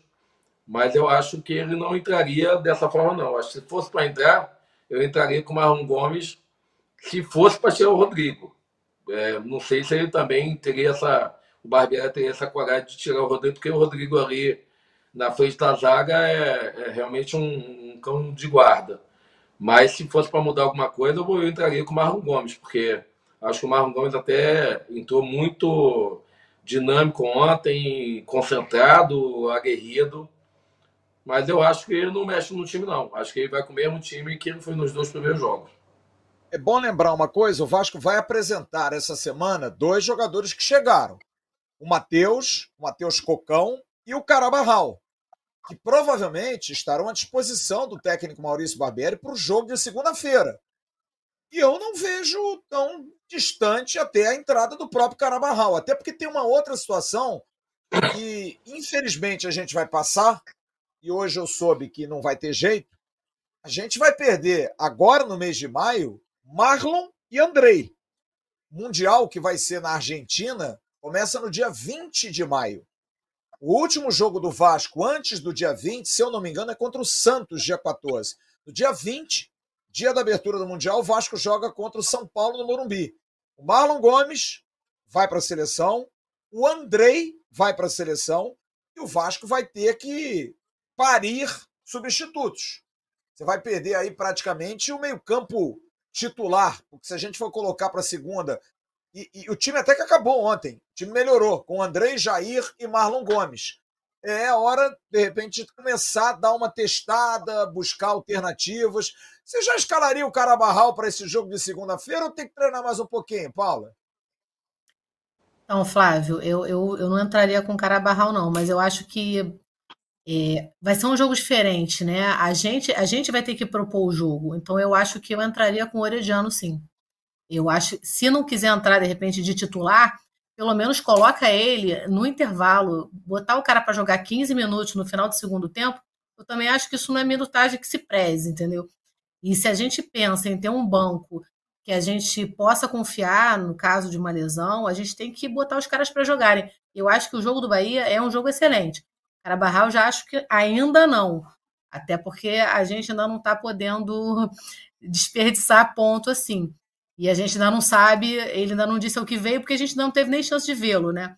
Mas eu colocaria o Orejano, sim. Eu colocaria o, time um pouquinho mais para frente, apesar do Rodrigo ajudar muito ali na zaga, é, e o Marlon não ajudar tanto, enfim, e o Orejano ser um garoto mais leve, né? Que vai jogar mais solto. Eu eu, eu, eu, eu Paula, começaria com o Orejano desde o primeiro tempo. É, é, bom lembrar que, inclusive, o Bahia está jogando agora, intervalo de jogo em Salvador. O Bahia vai empatando com o Botafogo. O Botafogo fez 1 a 0 gol do Júnior Santos e o Vitor Jacaré fez o gol de empate do Bahia, jogo no intervalo lá em Salvador. O Vasco vai receber, Bismarck, um bom reforço. O menino Rayan, que foi campeão é, sul-americano, vai ser incorporado ao elenco profissional e mesmo com 16, indo para 17 anos, esse moleque é um fenômeno, Bismarck. Moleque absurdo, jogou demais de novo. Você acha que é um caminho, você que, porra, quem, é, quem sou eu para te perguntar isso? Você que teve um caminho muito parecido, jovem, garoto, já subiu para o profissional. É... Você acha que é um desperdício botar esse moleque na base já agora? É legal ele estar tá ali no bolo, treinar e de vez em quando ir para um jogo, ou ainda acha muito precoce, Bismarck? Não, eu acho que eu vi alguns jogos da seleção, me impressionou bastante. Um jogador rápido, dinâmico, com personalidade. Flávio, é, seja com 16, seja com 20, se o cara tiver numa, na, na, com confiança, numa boa forma, tem que botar para já ir sentindo com o grupo o que, que é o profissional eu acho que já pode é, realmente integrar o, o, o, menino no time profissional, vai botando aos poucos, porque é, ser jogador de futebol é isso. É você ter oportunidades e aproveitar essas oportunidades. Então, você foi tão bem na seleção sub-17, eu acho que precisa aos poucos, cara que não vai chegar e botar logo titular, mas vai botando aos poucos para ele ir sentindo o que é jogar no profissional, o que é ouvir a torcida do Vasco, não como sub-17, não só como sub-20, mas como profissional. E eu acho que tem que dar espaço para ele. É, eu subi com 16 anos, o Ira subiu com 16 anos, Mazinho, Romário. É, então você tem que abrir espaço para esses jogadores que, porventura, sejam jogadores precoces, como a gente fala. Então, se tiver a oportunidade de já reintegrar o profissional, sem dúvida nenhuma que tem, tem que dar essa oportunidade e acho um grandíssimo jogador, porque eu vi o, Sul-Americano Sub-17 e ele se destacou muito bem. Aliás, Bismarck, o que, que é aquele menino Hendrick, né? Que entrou ontem no segundo tempo, 16 anos de idade. O japonês, o japonês, força, o né? japonês me perguntou. Ele falou: o Hendrick não vai jogar? Aí eu falei: graças a Deus. Aí ele entrou no segundo tempo e, e teve uma bola que foi, para mim, assim, foi, foi engraçado e ao mesmo tempo temeroso pra gente. O Marlon Gomes vai para dar nele. Cara, ele bate e volta. E eu fiquei impressionado, porque o menino, assim, ele fez uma proteção que o Marlon Gomes, muito mais velho que ele, foi para dar nele. E ele, cara, fez uma proteção e aí acabou que lá na frente o Marlon Gomes conseguiu fazer a falta nele. Mas uma personalidade, uma força que, mas deixa, assim, pouquíssimas vezes eu vi. Aqui. Mas deixa eu ser justo aqui também. Eu acho que lá pelo minuto 35 tem uma bola que o Hendrick domina e o Gabriel Peck vem ao lado dele com 35 do segundo tempo e cruza o campo todo correndo do lado cruza dele. de uma tira. ponta para outra. Olha, Gabriel Peck é um herói, cara. Absurdo, Parece absurdo. que tem oito pulmões. E, e você disse bem, o Hendrick é muito forte, cara. Ele não tem cara de 16 anos. Ele é muito forte. Por isso que eu acho que o Ryan é estilo Hendrick, cara. Sabe, que eu me lembro quando tinha os duelos aí de Copa do Brasil, Campeonato Brasileiro, do Sub-17, era Hendrick contra Ryan. Cara, pau comia entre os dois. Eram os dois craques dos dois times. Eu acho que o Ryan, eu acho uma medida acertada. Deixa lá no profissional, deixa lá no bolo, né? Vai que. Parabéns ao Valquimar, cara, que tá dando cabeça a esse menino. O Valquimar que foi zagueiro do Vasco e tá dando uma cabeça legal a ele. É isso aí, paciência e, e tranquilidade. A gente vê o Valquimar, o, o, o Ryan não reclama dentro de campo, ele leva porrada, ele fica na dele, não é cara, sabe, joga bola, joga futebol. E, ó, grandão, forte, vai dar um jogador legal pro Vasco, cara. Não, não tenha nenhuma dúvida disso. E, aliás, por falar em Marlon Gomes, também uma informação que eu recebi hoje. Deu uma evoluída boa a questão da renovação de contrato do Marlon Gomes tem contrato até 2024 com o Vasco, final de 24. E o Vasco está atrás renovar. Está perdendo grana. Aí alguém disse: opa, é dinheiro? Está todo mundo em dia no Vasco. Premiação discutida. Tranquilo. Caramba, meu irmão, vai ganhar o Caraminguá que tu tá ganhando, os caras querem te dar aumento. Parece que deu uma reaquecida na situação do Marlon Gomes. Gente, 20 e 58, para a gente encerrar a live, Bismarck, você me dê licença. Eu vou pedir até a doutora Paula para poder me ajudar nisso. Eu recebi isso hoje e, e, e, a gente, eu não ia colocar na pauta, mas falei, não, vou colocar. Até por conta de tudo que aconteceu no Maracanã, das sacanagens que estão falando e fazendo com o Vasco. Esse livro, pode botar a capa do livro aí, por favor, Rodrigo. Encontros História 3, de Cândido Grangeiro, da editora FTD Educação. Fala da história dos negros no futebol. Não é isso, doutora Paula? Chegou assim, interar, é assim, discorra, por favor. Então, é, que a gente estava conversando no grupo e um, um dos membros colocou essa capa e colocou o conteúdo do livro. Pelo que eu olhei, o livro me parece um livro didático de história, é, aparentemente do terceiro ano do ensino fundamental, porque tem esse 3 na frente. Acredito Sim. que seja para crianças do terceiro ano do ensino fundamental.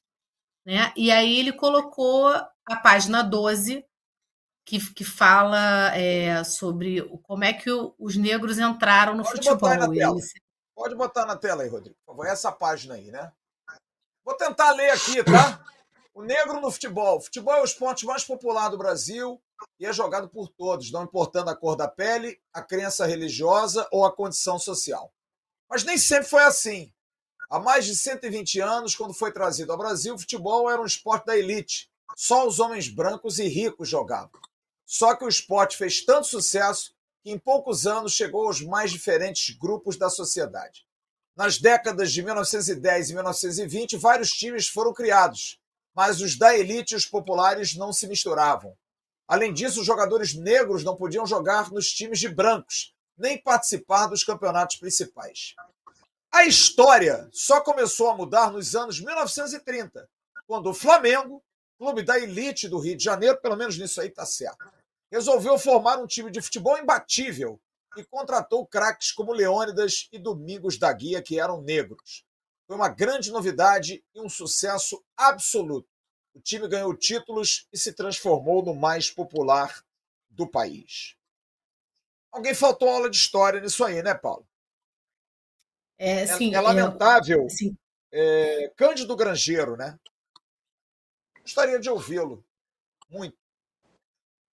É, então, eu cheguei até, até a procurar é, ele na, no Instagram e tudo para tentar entrar em contato, para saber de onde que ele tirou isso, né? Porque o assustador é que isso é um livro didático de história, provavelmente história do Brasil, que é, é como é que eu vou dizer, ele é usado em escolas do ensino fundamental, né, que está formando as nossas crianças. Eu sou mãe de três.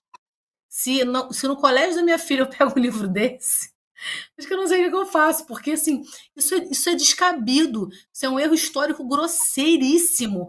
E ele faz claramente um juízo de valor no último parágrafo. Isso daí, naquela, enfim, ano passado, com a polarização e tudo, isso foi tão discutido política nas escolas, que o professor, se ele pode dar opinião política ou não, e ele pode simplesmente escrever um, cap, um uma página de um livro, essas barbaridades que, assim, além de estar errado, ele está colocando o juízo de valor nisso. Não cabe a, a, a, um autor fazer isso. E o que a gente fez? Né, com, é, enfim, algumas pessoas. Eu mandei e-mail para a editora, porque eu não conseguia achar o autor, e pedi o recolhimento imediato de todas as edições distribuídas no país. É, não por uma questão só de clubismo, não, porque isso é, é um erro grosseiro, é um erro histórico grave, e eu mandei para a editora. Além de pedir o recolhimento imediato, pedi também, é, enviei para eles a, a, a resposta histórica, enviei recorte de jornal, essa coisa toda. Entendo. Mandei para uma amiga minha também, que ela, no momento, está tá até, enfim, fazendo o doutorado dela na USP, trabalha com essa coisa de, de movimento negro no Brasil, porque eu não tenho lugar de fala para isso, entendeu? Mas, assim, eu gostaria de, como mãe, que as crianças é, aprendessem o, o certo, né? Não, não, não foi assim que aconteceu. E como aconteceu? É importante que isso seja falado nas escolas ele só não. Ele é, é, Esse autor ele não só omitiu, como ele contou a história errada.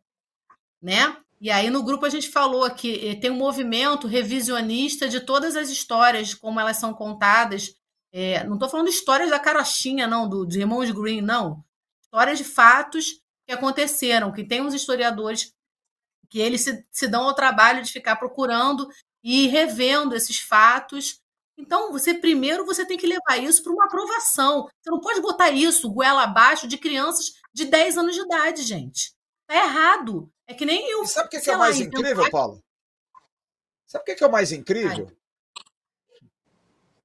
Leônidas da Silva, nascido em 6 de setembro de 13, no Rio de Janeiro, morto em 24 de janeiro de 2004, em Cotia, local da morte dele. Diamante Negro, como era chamado, começou sua carreira no São Cristóvão, em 1929. Depois jogou no Sírio Libanês, no Bom Sucesso, no Penharol.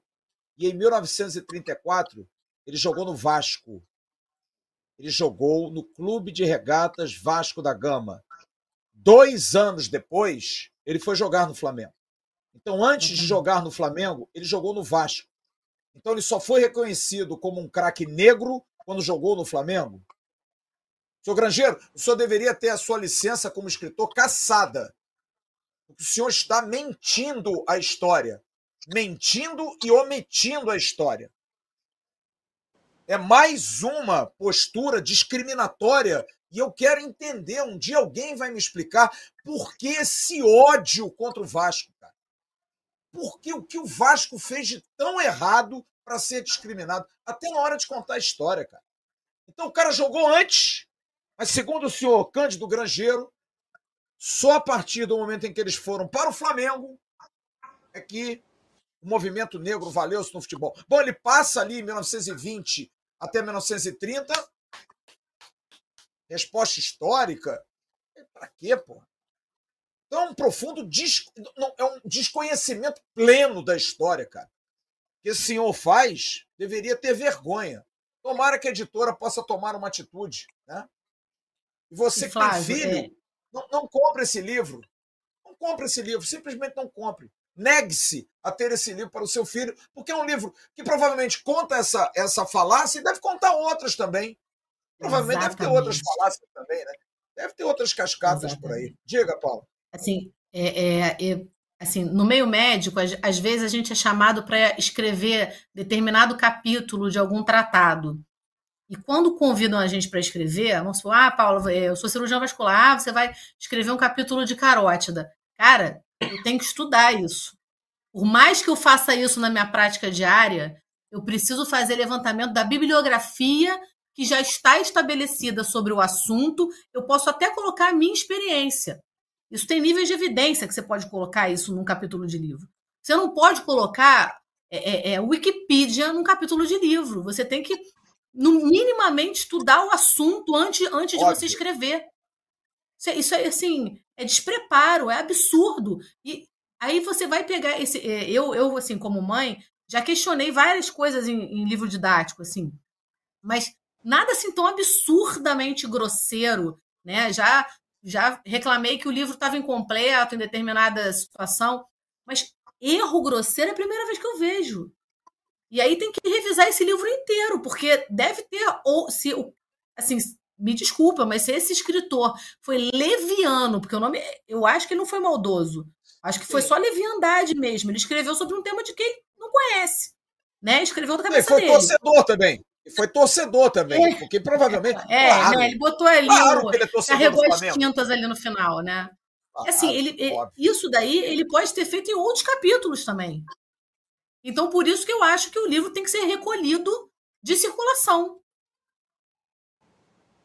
É difícil. Bismarck, os temas hoje foram pesados, meu amigo. Eu desculpe, queria muito falar de futebol com você, mais de futebol, mas tem dia que a gente precisa botar os dedos todos na ferida, porque o sistema está contra nós, Bismarck. O negócio é brabo, meu parceiro. Para quem. Não que os vascaínos sejam todos corretos, lícitos. Não, não é isso que a gente está falando aqui, não. A gente só está defendendo uma instituição que pode ter todos os defeitos do mundo, mas uma história ela tem. Sabe? E a gente precisa defender isso, cara. Porque é o que a doutora Paula falou, você, Bismarck, tem filhos, eu tenho a minha filha, que já é mais velha, enfim, mas de qualquer maneira, o que, que a gente não vê? O que, que a gente não sabe que eles estão aprendendo por aí? E esse é um assunto que mistura, não é o futebol que a gente está falando. É uma questão de, de racismo, segregação racial, de discriminação, sabe? De tudo, cara. Eu leio hoje, juro, quando eu li hoje da peça que o doutor Ricardo falou, esse termo para mim, cara, traços coloniais, juro, eu me senti na época de Dom Pedro, cara. Sabe, essa coisa assim de. Porque a colônia é o quê? Para dizer o quê? Que, que a gente vai chegar para dominar, porque nós somos coloniais? Ou então o quê? São os americanos que vão dominar? Eu, fiquei imaginando o tio Sam, aquela imagem do tio Sam, não vão dominar o Maracanã. E os caras estão incomodados com o negócio de shows não, porque eles vão fazer shows. Hoje eu vi no canal por assinatura Sport TV, o companheiro Marcelo Barreto até colocou isso. E eu achei estranho, porque o Marcelo é um cara que tem, sabe, muita inteligência, muita capacidade. Eu acho que essa questão precisa ser discutida de uma outra forma. Ah, que o Vasco tem que escolher os jogos e, por conta dos jogos, ajudar no, no, no, na manutenção do, do, do, gramado. O Vasco paga 200 mil reais por jogo, gente. Não joga de graça no Maracanã. E o gramado do Maracanã tá ruim. E tá ruim o gramado do Maracanã no quarto jogo. Os três jogos da semana.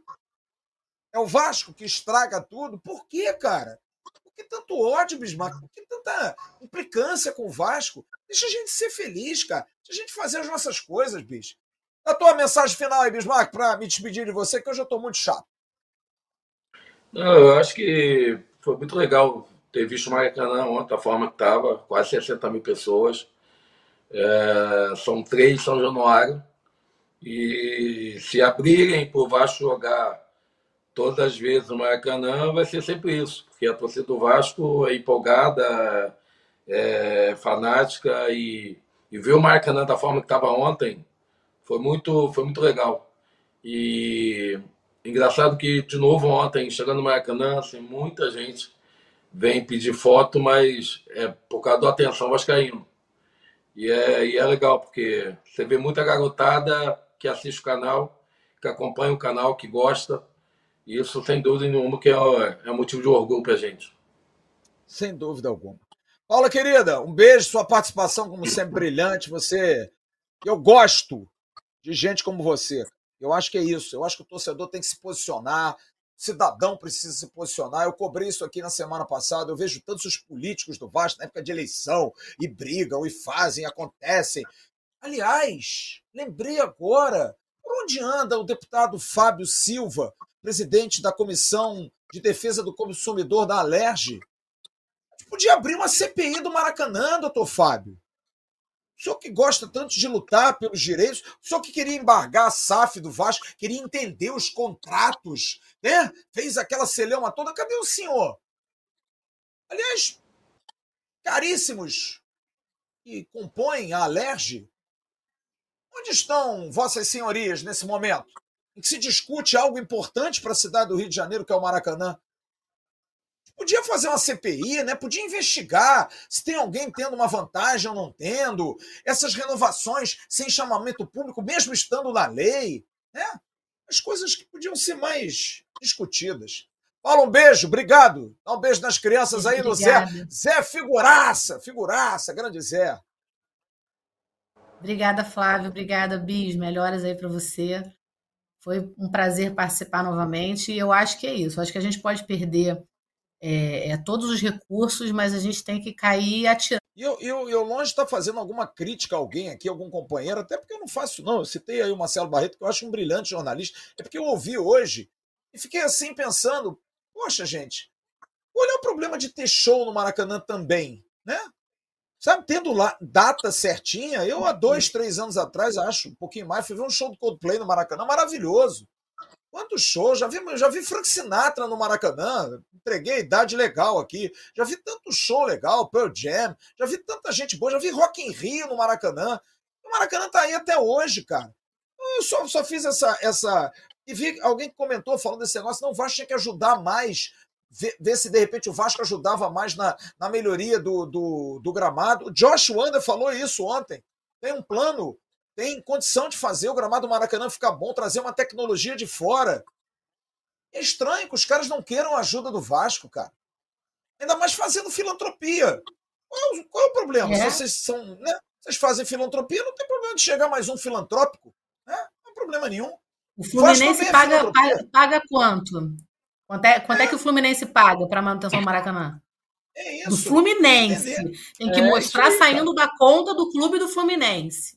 É isso aí. É isso aí. É triste, cara. É muito triste. Rapaziada, vou dar uma notícia para vocês legal aqui, hein? Ver se o nosso Emerson Rocha. Ah, vai ter pós-live agora no Ave Mais. Vá para lá, para lá é resenha. Lá a gente solta os bichos. Aqui eu vou devagar um pouquinho, senão o Bismarck briga comigo. Bis, um beijo. O Bis, você tá devendo um almoço, hein? A gente tem que almoçar com o Paulo Doluar, porque fez aniversário, viajou para Cancún, ele tá cobrando a gente lá. Vamos dar um abraço. Você é muito cara de pau, né? Quem pagou teu último jantar fui eu, cara. ah! Ah, Bismarck, eu te amo, Bismarck. Bismarck, segunda-feira, hein? Qual foi a, você sabe qual foi a, a, a desculpa dele, Paulo? Deixei ah. meu cartão com minha mulher. Minha mulher pegou meu cartão da carteira. É difícil. Essas mulheres. É velho. Perigosíssimas. Essas mulheres. Bismarck, segunda-feira, hein? A partir de 7h15 a gente abre a jornada para Vasco e Bahia, transmissão que ontem bombou. Muito obrigado a todos que participaram. Deu uma audiência muito legal. Tivemos picos bem legais para Vasco da Gama e Palmeiras e agora para Vasco e Bahia. Estarei em São Januário, porque eu vou a todos os jogos do Vasco esse ano. Estarei, tá dando sorte, eu vou estar em tudo quanto é lugar. Segunda-feira estarei em São Januário, já pedi minha credencial, já pedi para o Fluminense, já pedi para Curitiba e a gente vai acompanhar o Vasco Conto com a audiência de todos vocês. E segunda-feira tem uma surpresa. Vai ter uma camisa retrô. A gente vai sortear uma camisa retrô que a gente vai começar a chamar amanhã no News. Vai ter uma camisa retrô para quem participar durante a semana de uma promoção bem legal que a gente vai discorrer. Assistência técnica do nosso Rodrigão, Rodrigo Nascimento, o Rodrigo Ferrugem. Tá feliz, né? Feliz. Calma, quarta rodada a gente se encontra, meu parceiro. Aí, ó, no lombo. É! Grande abraço a todos, fiquem com Deus. Amanhã tem programação intensa no canal Atenção Vascaínos com Bom Dia Gigante, tem Boletim a ver, tem news. Grande abraço, fiquem com Deus. Até já, não haver mais. Tchau, tchau.